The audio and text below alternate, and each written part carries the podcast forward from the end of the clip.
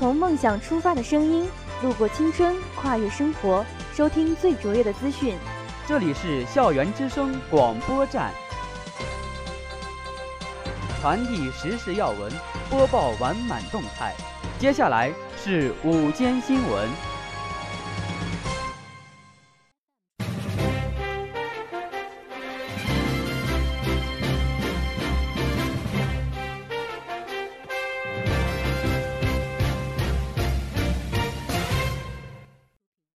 爱的老师、同学们，大家好！我是实习播音员王恒月，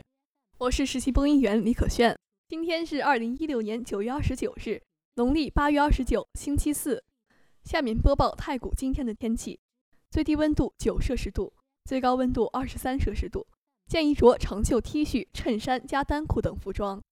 历史上的今天，一九零二年九月二十九号，法国自然主义文学奠基人左拉逝世。享年六十二岁，其代表作有《鲁贡马卡家族》《第二帝国时代一个家族的自然史和社会史》《三城市》和《四福音书》等。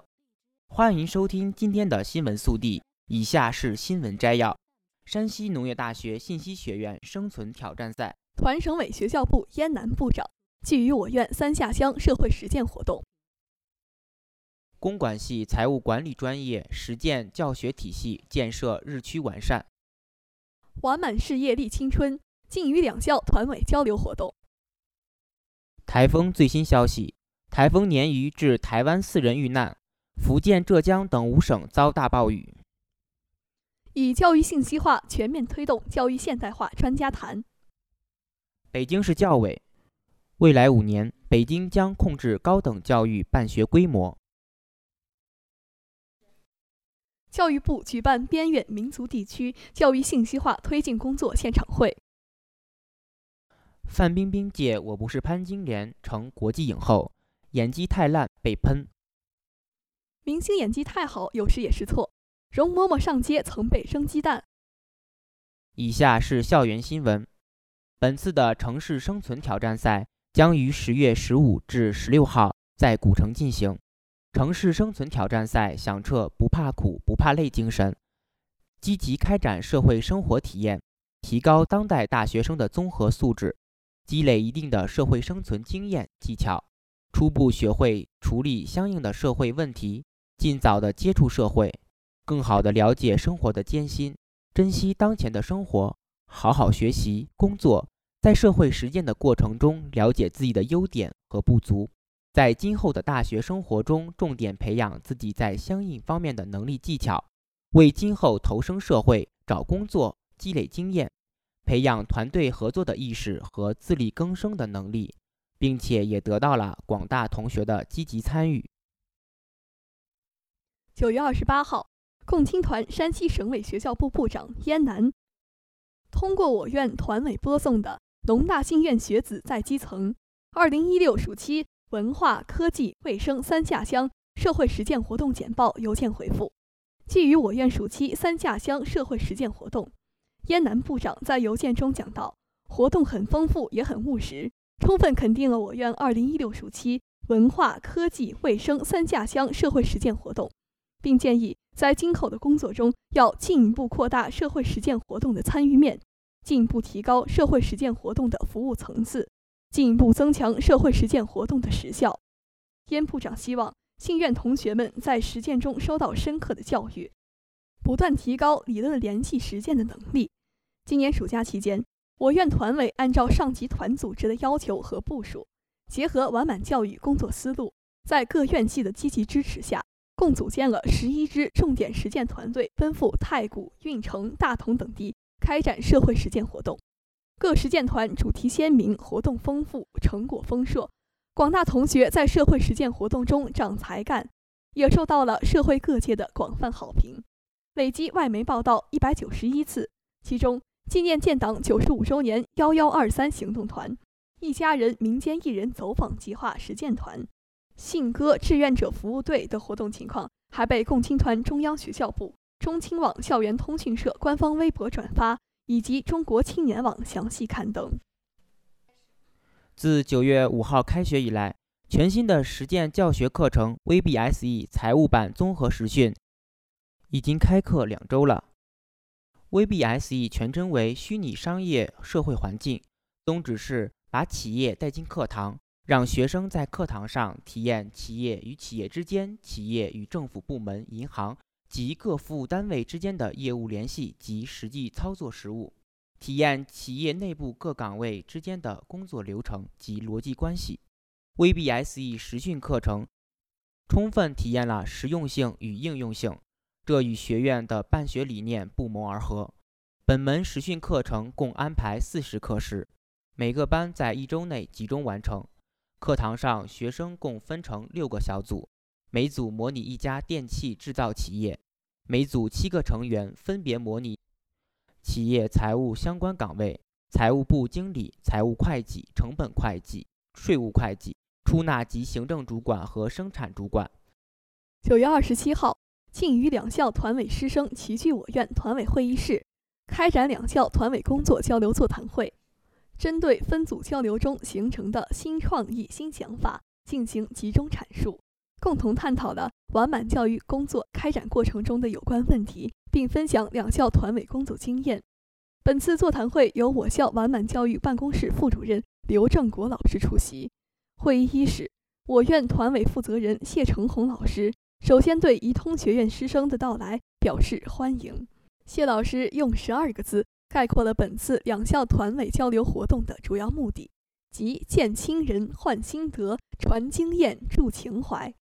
我院团委社团活动指导老师郭静，公益服务指导老师李博轩就当前工作状况作报告。会上，为表达庆余两校团委学生会的美好情谊，我院学生会携竹田林书法社。向兄弟院校团委赠予了书法作品，敬于团委一家亲，完满事业立青春，希冀着两校团委学生会友谊长存。以下是国内新闻：今年第十七号台风年于二十八日四时四十分前后以台风级登陆福建省泉州市惠安县沿海，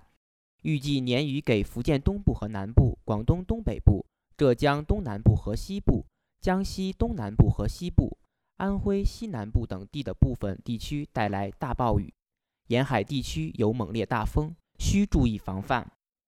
台湾的东北部和西南部累积雨量普遍超过一百五十毫米，最大为太平山测站达九百二十六毫米。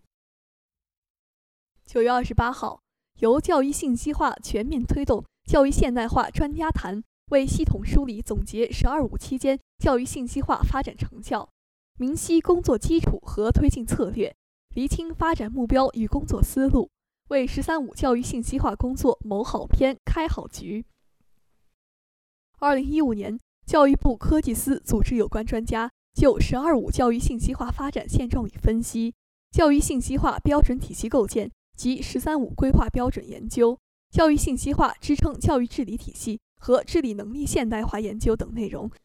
开展了十四项教育部战略课题研究。结合课题研究成果，本报联合教育部科技司共同开设的“以教育信息化全面推动教育现代化专家谈”专栏，将组织刊发一系列专家文章，为“十三五”期间教育信息化的健康、快速、可持续发展建言献策。我国当前教育信息化体制。包括行政管理体制和支持服务机构，将行政管理职能和事业服务职能有机结合，共同促进教育信息化建设事业发展。九月二十七号，北京市教委近日发布“十三五”教育规划，未来五年，北京将控制在京高等学校办学规模，推动在京部分普通高等学校本科教育迁出，支持在京高等学校在京津冀区域内合作办学。为落实国家京津冀协同发展战略，北京将支持在京中央高校和市属高校通过整体搬迁、办分校、联合办学等多种方式向郊区或河北、天津转移疏解，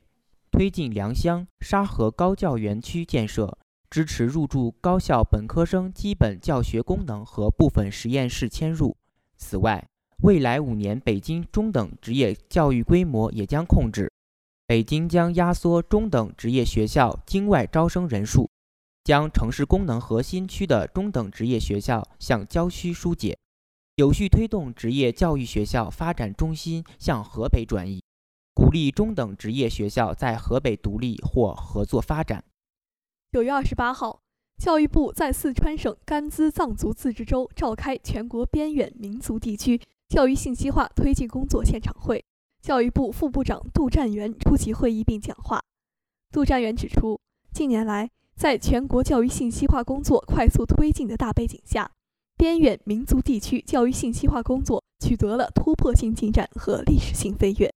突出体现在教育信息化认识提升和理念入心，领导管理体制不断健全，重视程度和投入力度显著增强，学校网络教学环境大幅改善，信息化教学应用基本普及，各类有效应用模式不断呈现，教育扶贫最后一公里实现突破等七方面，他要求。要按照第二次全国教育信息化工作会议的总体部署，全面深化认识，切实把教育信息化工作摆上位置。要加强对口支援，发达地区和边远民族地区互助发展。要积极统筹各方资源，加快普及完善教育信息化基础条件。要全面普及深化应用，主动服务改革发展的迫切需求。要积极探索创新机制，加强教育信息化投入和支撑保障。以下是娱乐新闻：冯小刚导演的电影《我不是潘金莲》原本定于国庆档在中国影院上映，可是没有想到却因该片内容审核不合格而推后到十一月十八号上映。然而，《我不是潘金莲》这部电影并没有档期原因而下滑网友关注的热度。虽然出道至今的范冰冰演技颇受争议，但是不得不说，范冰冰是一位成功的明星。她已经从丫头金锁变成了范爷，有人说她是花瓶，有人说他不过是金锁，更有多人说他是炒作，趁热度、趁话题，只会想方设法走红毯而上的头条。或许这跟范冰冰长着一副美艳的脸有关联吧。因出演《还珠格格》家喻户晓的李明启，还因部分观众入戏太深，让他在现实生活中有过被扔鸡蛋、被拒载的遭遇。甚至在有一次上节目时，还遭到了台下小朋友的围攻。同样辛辛苦苦演戏，正面人物得到的是鲜花和掌声，可反面人物却迎来的是唾骂指责，甚至会一辈子被贴上恶人的标签。明星在街上被路人认出，并且要求合影签名是常有的事儿，可反派的待遇却未必能有那么风光。蒋欣在演完《甄嬛传》中华妃之后，知名度提高了不少。但是被人认出后，却很少有人来合照或者是签名，而是默默地从各个角度偷拍。以上就是今天的全部新闻。本期新闻由瞿天慧、杨文霞实习编辑，靳文霞策划。感谢大家的收听，我们明天再见。再见。